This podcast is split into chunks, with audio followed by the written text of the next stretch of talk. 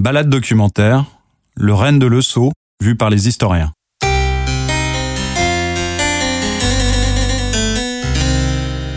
Approchez, chers voyageurs. N'ayez crainte. La cité de Bretagne où siège le Parlement, en cette soirée d'hiver du dimanche 22 décembre de l'année 1720, est presque paisible. Dans trois jours, on fête Noël. Et à cette heure tardive, seuls quelques badauds attardés foulent le pavé. C'est par ces mots que commence le brûlant Noël du sieur Le marchand de vin rennais qui devient le héros malgré lui de la pièce que vous venez d'écouter. Je suis Antoine Gouritin, créateur d'histoires sonores à Rennes. J'ai travaillé récemment sur le grand incendie de 1720, non pas en mettant en scène des personnages de fiction, mais en mettant en scène la parole des historiens et des traces laissées par les rescapés dans les archives. L'auteur de cette pièce, Olivier Kéraval, s'est bien entendu appuyé sur une documentation très importante. Il a aussi fait des choix d'écriture qui sont porteurs de sens, mais qui ne sont pas forcément faciles à cerner pour le non-initié. C'est pour ça que j'ai voulu vous proposer de déambuler dans Rennes sur les traces d'Augustin Le Sceau en compagnie de trois des historiens qui ont participé au passionnant ouvrage sorti à l'occasion du tricentenaire de l'événement, Rennes 1720, l'incendie. Avec eux et les personnages du brûlant Noël du Sieur Le Sceau, je vais vous faire passer de 1720 à 2020 et vice-versa, et si les calamités ne sont bien sûr pas comparables, d'une année difficile à l'autre. Catastrophique, oui. La peste à Marseille, nos économies siphonnées par ces maudits billets de la Banque Royale. Pour commencer notre balade, je vous propose de nous rendre sur la place du Parlement de Bretagne. Tandis qu'il sort de la rue Saint-François, surgit enfin la place du Beau Palais. Il y règne une agitation digne des jours de grand marché au Halles. On s'y active frénétiquement. Bonjour Sophie Schmurat. Bonjour. Le Parlement lui-même n'a pas brûlé, en tout cas pas en 1720, mais la place à l'époque est assez différente de celle que nous avons euh, sous les yeux aujourd'hui. Est-ce que vous pouvez nous la décrire à la veille de l'incendie? Devant le palais du Parlement jusqu'en 1720, il y avait une placette mal entretenue et sale. Euh, elle était trois fois plus petite que la place actuelle et elle portait le nom de Placy Saint-François. À l'est, elle était bordée par le couvent des Cordeliers, devant lequel était érigée une croix. Au sud et à l'ouest, il y avait des habitations et des commerces bâtis à pans de bois. Après le grand incendie 1720, Roblin et Gabriel, ingénieurs et architectes de la reconstruction, ont redessiné les lieux pour en faire une place royale, un lieu important pour que la ville construise son image de capitale de la Bretagne. La façade que nous voyons aujourd'hui n'est pas tout à fait celle que nous aurions vue en, 1720, puisque nous ne serions pas entrés euh, par euh, le rez-de-chaussée, mais par euh, la porte-fenêtre centrale du premier étage, qui était accessible par un escalier monumental à double volée. Au loin, sur les marches du palais, il devine les hommes de grande condition. Messieurs de Briac, premier président du Parlement, et Fédot de Bourou, intendant de Bretagne, deviser et exercer leur autorité. Le Parlement, c'est le principal lieu de pouvoir de la ville. Et euh, dans la cohue, dans la panique, on essaye de sauver les papiers, les documents juridiques, les documents de propriété, mais aussi peut-être ces fameux premiers billets de banque. À Rennes, comme dans tout le royaume, cette année 1720, elle est marquée par un des premiers cracks boursiers, on l'a souvent présenté comme ça en tout cas, avec euh, l'implosion du système dit de John Law. Il s'amuse même à croire que les billets de Monsieur John Law en font partie. La figure du financier est importante pendant le règne de Louis XIV et pendant les premières années de la Régence. Elle est notamment l'objet de nombreuses pièces de théâtre satiriques. Alors je sais qu'Olivier Caraval a été euh, très inspiré par celle qui était euh, peut-être, je pense qu'on peut le dire, la plus connue de l'époque, euh, Turcaré ou Le Financier d'Alain René Le Sage, qui était breton d'ailleurs. Sophie Schmurat, quel impact ont pu avoir ces pièces sur l'idée que le reste de la population se faisait de ces hommes d'argent? Alors ce n'est pas tant que ces pièces ont eu un impact sur l'opinion de la population au propos des hommes d'argent, c'est qu'elles sont véritablement le reflet de ce que beaucoup de gens pensaient des financiers. Euh, ces comédies euh, mettent sur le devant de la scène l'affairisme et le naufrage des valeurs morales de leur temps. Elles captent euh, de manière crue le désespoir de classes populaires miséreuses et l'insolente prospérité du groupe social des financiers. Si on prend l'exemple d'Alain René Le Sage, l'auteur de Turcaret, il a eu, comme beaucoup de ses contemporains, euh, de graves problèmes avec des financiers.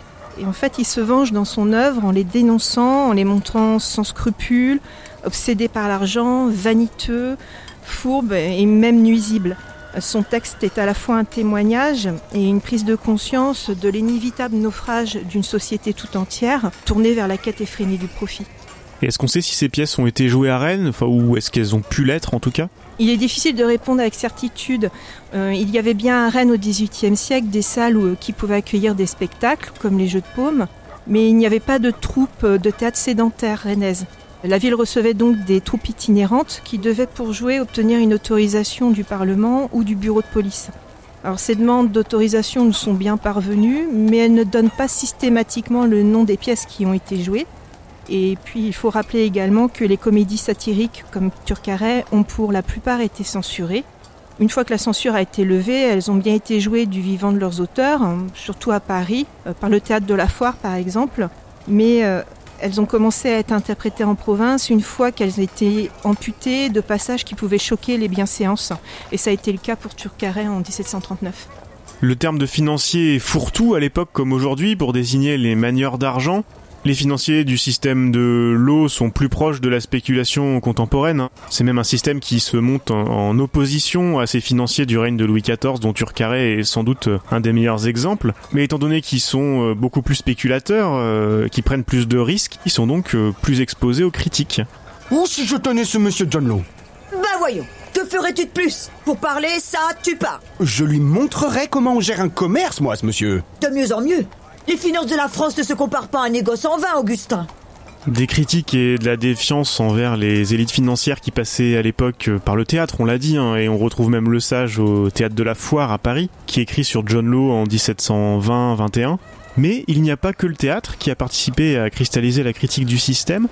Est-ce que vous pouvez nous en dire un peu plus sur les autres formes euh, qu'a pu prendre cette critique, Sophie Schmurat? À Rennes, on a la chance d'avoir au musée de Bretagne un témoignage visuel qui montre les conséquences catastrophiques de la banqueroute de John Law sur la population. C'est une aquarelle qui montre le change des billets de banque à l'hôtel des monnaies de Rennes. Euh, L'œuvre a été dessinée par Jean-François Huguet, qui a d'ailleurs été l'un des architectes de la reconstruction de la ville après le grand incendie de 1720. Mais la faillite retentissante du système Law a surtout fait couler beaucoup d'encre. La dénonciation apparaît euh, dans des écrits clandestins, dans le plus strict anonymat des auteurs bien sûr, à savoir des satires en vers ou en prose, des fables, et puis euh, des chansons grivoises et grossières qui utilisent le champ lexical de l'argent.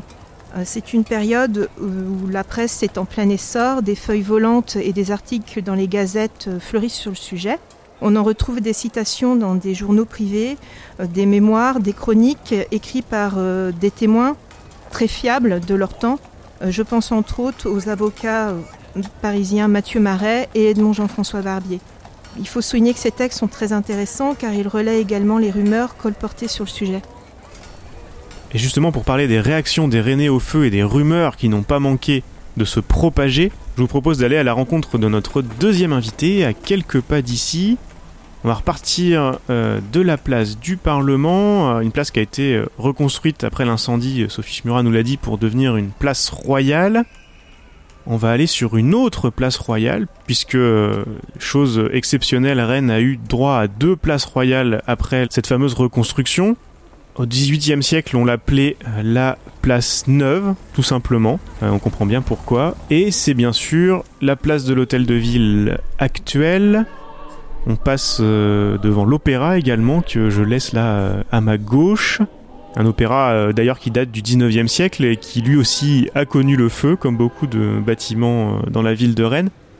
Il a connu le feu et il a connu Turcaret aussi, puisque j'ai retrouvé la trace de plusieurs représentations par euh, une compagnie qui s'appelait la Comédie de l'Ouest euh, dans cet opéra, dans ce grand théâtre municipal, en janvier 1961, dans une mise en scène de Pierre Barra, pour être euh, tout à fait complet.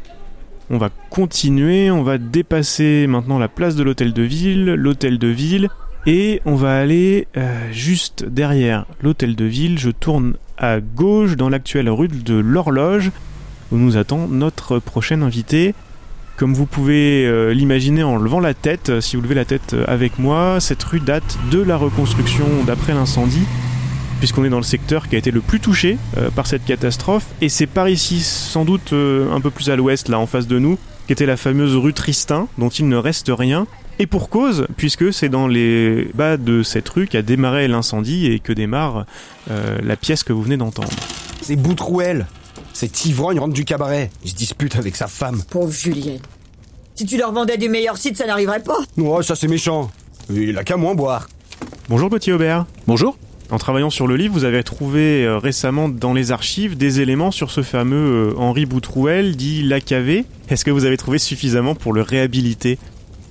Lacavé, euh, dont on a dit qu'il était un, ivrogne, euh, voire une brute avidée, est en fait un, homme euh, sur lequel on ne sait pas grand-chose, hein, un homme d'une quarantaine d'années qui est marié à une rennaise, euh, qui est maître menuisier, modeste euh, certes, mais, pas pauvre. On, sait aussi qu'il est d'origine euh, normande. La seule chose que, que l'on sait, c'est qu'il aurait peut-être été emprisonné, du moins c'est ce que dit une seule source, il aurait peut-être été emprisonné juste après l'incendie, mais cette euh, information n'est pas confirmée par d'autres sources. Et finalement, le seul élément vraiment tangible que l'on ait, c'est qu'on est sûr désormais qu'il a quitté Rennes sans demander son reste. Euh, quelques mois plus tard, en effet, on le retrouve dans sa Normandie natale, à Montviron, euh, où il apparaît d'ailleurs sous le titre un peu pompeux de bourgeois de Rennes. Et puis euh, on perd sa trace, mais qui sait si un jour historiens ou généalogistes pourront le, le retrouver. La seule chose que l'on n'a pas retrouvée pour l'instant, c'est la trace de sa femme, mais là encore, les historiens n'ont pas dit leur dernier mot. Et au fond, euh, le principal euh, enseignement des recherches actuelles, euh, c'est que les témoignages qui l'accablent sont assez fragiles, pour ne pas dire plus, et renvoient plutôt à des stéréotypes sociaux, celles de, stéréotypes de l'artisan ivrogne, trop évidents pour être admis sans réserve, et disons qu'il a vraiment tout du bouc émissaire du lampiste.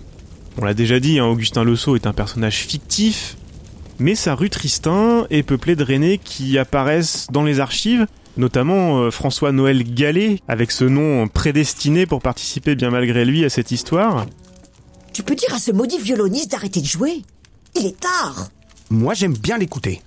Ça m'apaise. Et Monsieur Gallet est violoncelliste.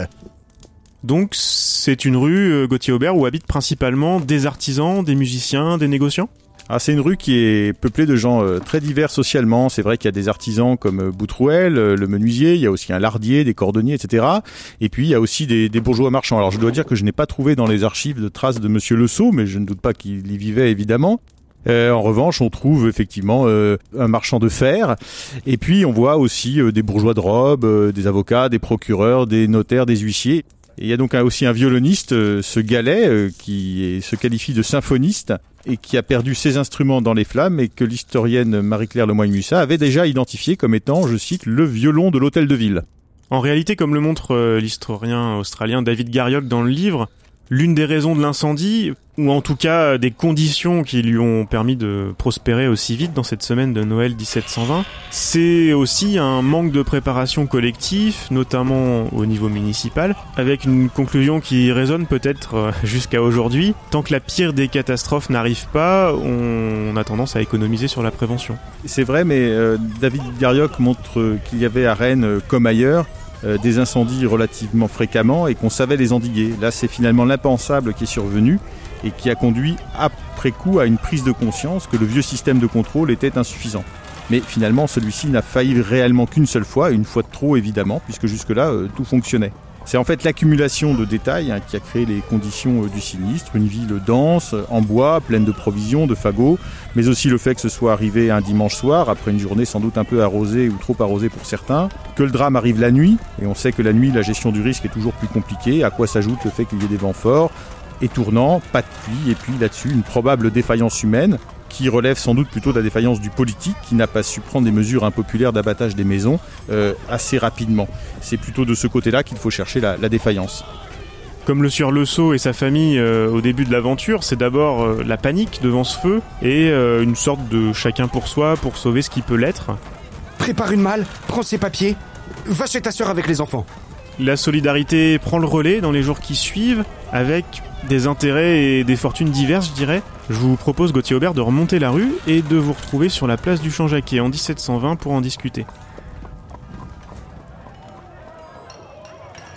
Alors ici, à part peut-être quelques marchands de vin, euh, on essaye d'arrêter le feu, notamment euh, en abattant des maisons. Mais derrière cette apparente euh, solidarité, puisque tout le monde gagne bien sûr hein, à ce que le feu s'arrête au plus vite, il y a des intérêts particuliers, notamment des puissants qui jouent à plein, comme avec ce monsieur des Nétumières, conseiller au Parlement. J'évite un désastre, monsieur. Tout perdre. Les grenadiers du régiment d'Auvergne vont abattre mon commerce. Et ceci sur ordre de monsieur Dénétumière, conseiller au Parlement. Ah, je connais ce monsieur. Un de mes clients. Une âme remarquable, au goût sûr en matière de vin fin. C'est tout ce qu'il vous inspire. Faire l'éloge de ce monsieur qui, pour sauver l'hôtel de Tizé, sacrifie tout. Pour des raisons qui, nous échappent dans le détail, hein, la municipalité a semblé totalement dépassée euh, par l'événement et c'est donc en voyant le feu s'approcher de leurs propres hôtels particuliers que des nobles parlementaires qui ont des gros moyens ont pris euh, des mesures qui permettent de sauver leurs biens en détruisant ceux, de leurs voisins. C'est vrai. Mais ce faisant, euh, ils ont aussi sauvé les biens d'autres voisins. Il y a donc une confluence entre l'intérêt et la vertu. On peut noter aussi que les couvents ont joué euh, le même rôle et ils l'ont joué d'autant plus que euh, des gens avaient aussi entassé leurs biens dans euh, ces bâtiments. Euh, on sait aussi euh, que euh, des gens importants ont eu leur maison abattue, ou au moins découverte, comme le juge Adam, euh, rue Saint-Yves, le conseiller au Parlement Descartes, rue de la Monnaie, ou encore le président du Plessis-Grenédan. Retour euh, en 2020, la place euh, évidemment est bien calme, euh, 300 ans jour pour jour après toute cette euh, agitation. Un calme euh, revenu après l'incendie de la vie des Rennais grâce à une intervention divine. J'y vois surtout l'action providentielle des hommes luttant sans relâche pour sauver la ville. Oui, je crois que les historiens sont d'accord avec vous, monsieur Le Sceau. hein. Bon, il n'empêche que vos contemporains n'ont pas eu cette lecture. Et pour en parler avec notre troisième et dernier invité du jour, on va remonter la rue Le Perdy et tourner à gauche vers la rue Rallier du Bâti. On a l'habitude de- en temps normal de voir des terrasses, alors c'est bien sûr pas très animé aujourd'hui et je voulais passer par ici pour évoquer avec vous Toussaint Rallier du Bâti, qui était maire au moment de l'incendie, et maire euh, ou équivalent, on va pas rentrer dans les détails de l'époque, euh, mais pendant près de 40 ans. D'après ce que l'on sait, il semble s'être fait assez discret pendant la semaine de l'incendie, peut-être pour les raisons euh, évoquées tout à l'heure par Gauthier Aubert, mais il a aussi eu un rôle important dans la reconstruction de la ville après la catastrophe. On va redescendre la place tout droit, on va enchaîner euh, aussi la rue de Clisson jusqu'à l'entrée de la basilique Saint-Sauveur. Bonjour Georges Provost. Bonjour Antoine Doritin. J'avais envie d'évoquer avec vous euh, plusieurs sondages de cette fin d'année 2020 euh, qui nous ont appris que les Français croient de plus en plus, euh, effet de la crise sanitaire peut-être, ou sans doute, à l'astrologie, la voyance, la numérologie, la cartomancie. On a pu voir aussi hein, des remèdes médicinaux qui n'ont peut-être pas vraiment fait leurs preuves. J'entends vos doutes, mon frère. Au XVIIIe siècle, c'est la religion et c'est aussi tout un tas de croyances qui y sont associées qui jouent ce rôle pour euh, rassurer ou au moins en tout cas pour euh, essayer d'expliquer l'inexplicable? Oui, ce sont surtout des lectures religieuses qui nous, qui nous apparaissent dans les documents relatifs à cet incendie, d'autant que le feu était tombé du ciel d'une certaine manière, puisque de fait il s'était propagé par les airs. Et il y a eu cette scène tout à fait euh, étonnante et traumatique du beffroi de la ville, hein, le gros horloge, sur lequel le feu du ciel avait semblé tomber. Donc ça nourrit évidemment euh, d'autant plus facilement des lectures religieuses de la catastrophe qui en plus correspondent euh, évidemment à des choses fortes dans la culture du, du temps. D'abord à des représentations euh, théologiques hein, du, du Dieu vengeur, du Dieu qui, qui punit, alors du Dieu qui peut aussi euh, apaiser, consoler, mais enfin qui est incontestablement aussi un, Dieu qui envoie des châtiments euh, aux hommes parce qu'ils sont pécheurs. Il y a aussi bien sûr le modèle biblique de la, la ville pécheresse, et là on pense à l'incendie de Sodome qui est d'ailleurs très volontiers représenté dans la peinture du temps. C'est véritablement quelque chose de très présent. Et bien sûr, après l'incendie, on ressort des prophéties et des prédictions en tout genre euh, qui ont été faites euh, des fois des années avant, mais même euh, des fois quelques mois, voire quelques semaines avant le 22 décembre 1720. Oui, cette euh, quête de sens, on la devine bien à travers ces prophéties qui circulent sur le registre du, euh, voyez, euh, je vous l'avais bien dit, chez des auteurs finalement assez divers. Alors chez des religieux en particulier, il y a un dominicain qui va chercher un extrait de Nostradamus qui parle d'une ville sénère qui serait détruite et sénère étant un anagramme de reine, ça paraît être euh, une anticipation du malheur. Deux autres religieux de la ville disent ah ben j'ai confessé euh, une pénitente 15 jours avant qui m'a aussi euh, laissé entendre qu'elle avait eu la révélation d'un malheur imminent. Donc on voit bien ce besoin de chercher des, des anticipations qui donnent sens à l'événement. Et peut-être un peu plus tard, on ira chercher aussi le souvenir du passage du missionnaire Grignon de Montfort hein, en 1713 à Rennes, un passage qui s'était assez mal passé. Il avait voulu prêcher dans la ville, il n'avait pas vraiment pu, et euh, un petit peu de dépit, il avait composé un cantique sur les dérèglements de la ville, un prophétisant que euh, Rennes tu périras à la fin. Donc évidemment, la lecture de ce texte a posteriori n'a pas manqué d'être mise en relation avec l'incendie. Nous nous trouvons donc devant l'entrée de l'église Saint-Sauveur, euh, une église qui a été endommagée mais en grande partie préservée et ça a été le cas des nombreuses églises et couvents de la zone incendiée qui ont aussi survécu. Un miracle, monsieur. Ne voyez-vous pas? Ici, devant nous, au milieu du brasier, l'église Saint-Sauveur épargnée par les flammes. Demandez miséricorde avec nous à Notre-Dame des Miracles. Georges Provost, c'est cela aussi qui a renforcé, j'imagine, la lecture miraculeuse oui, de toute évidence. L'église Saint-Sauveur a failli brûler, hein, et elle a été euh, quand même bien léchée par les flammes, ce qui aurait été une catastrophe pour euh, les Rennais du temps, puisque c'était une église qui venait d'être reconstruite. La reconstruction n'était pas tout à fait achevée, mais euh, c'était l'année d'avant que l'on avait donc inauguré l'église. Étant donné sa proximité par rapport au foyer de départ de l'incendie, elle a été touchée assez vite, mais euh, bon, les mesures prises ont fait que euh, on, a pu limiter les, dégâts. C'est une église euh, qui devrait être remise en état, mais, mais pas reconstruite. donc ça renforce la lecture miraculeuse dans la mesure où cette église est aussi un lieu de pèlerinage marial, hein, que la statue de Notre-Dame des Miracles y est vénérée depuis sans doute la fin du Moyen Âge euh, donc comme une vierge protectrice spécifique de la ville de Rennes. Donc oui, c'est évident. Autrement, bien sûr, euh, le fait que cette protection apparente ait bénéficié à tous les autres couvents, certains ont quand même eu quelques pertes, mais euh, qui sont toujours latérales par rapport au, bâtiment même du couvent, a accrédité aussi cette idée d'une protection divine. Et pour terminer, comment ne pas signaler euh, d'ailleurs à nos auditeurs que le souvenir de l'incendie et du miracle est très présent euh, à l'intérieur de cette église Saint-Sauveur? Il est aujourd'hui très présent parce que c'est effectivement l'église qui abrite la grande copie euh, de le roi de l'ex-voto qui avait été commandé par les habitants du quartier de la place Sainte-Anne, de la place des Lys, de la rue Saint-Louis et de la rue Saint-Michel, au moment où ils pouvaient très légitimement craindre que euh, le feu euh, déborde la place Saint-Michel et vienne complètement embraser le faubourg. Ils ont donc invoqué la Vierge, alors qui n'était pas la Vierge de Saint-Sauveur, mais qui était la Vierge invoquée au couvent des Jacobins, Notre-Dame de Bonne Nouvelle, qui avait protégé la ville de la peste en 1632. Dans la mesure où ce quartier n'a pas flambé, les habitants ont évidemment fait réaliser un petit tableau d'abord, un petit dessin aquarellé par euh, Huguet, commémorant donc la protection de Notre-Dame de Bonne Nouvelle sur le quartier.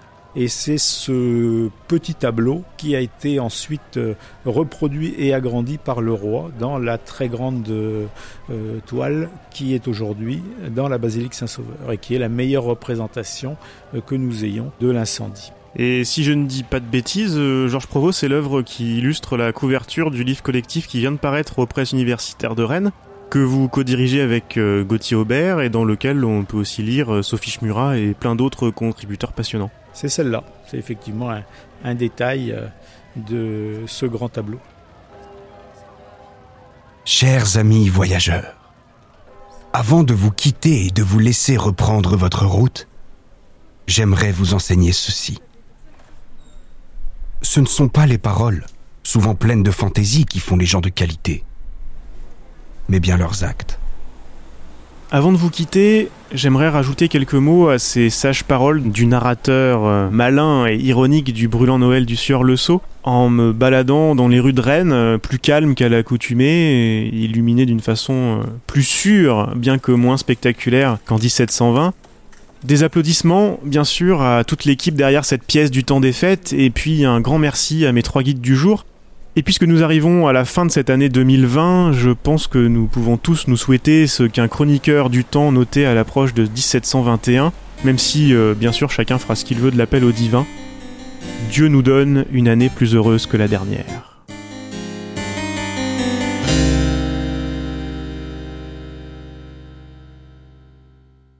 Le brûlant Noël du sieur Le Sceau. Texte, dialogue, direction artistique et réalisation, Olivier Kéraval. Comédiens, Catherine Lallaire et Ronan Rouanet. Enregistrement, montage et mixage, Franck Martin. Sound design, Valentin Aucoin et Franck Martin. Musique originale et clavecin, Gaël Bourgeot. Violoncelle, Katharina White. Balade documentaire, Antoine Goritin. Historien, Sophie Schmurat, Gauthier Aubert et Georges Provost. Une production, Gollywog Prod.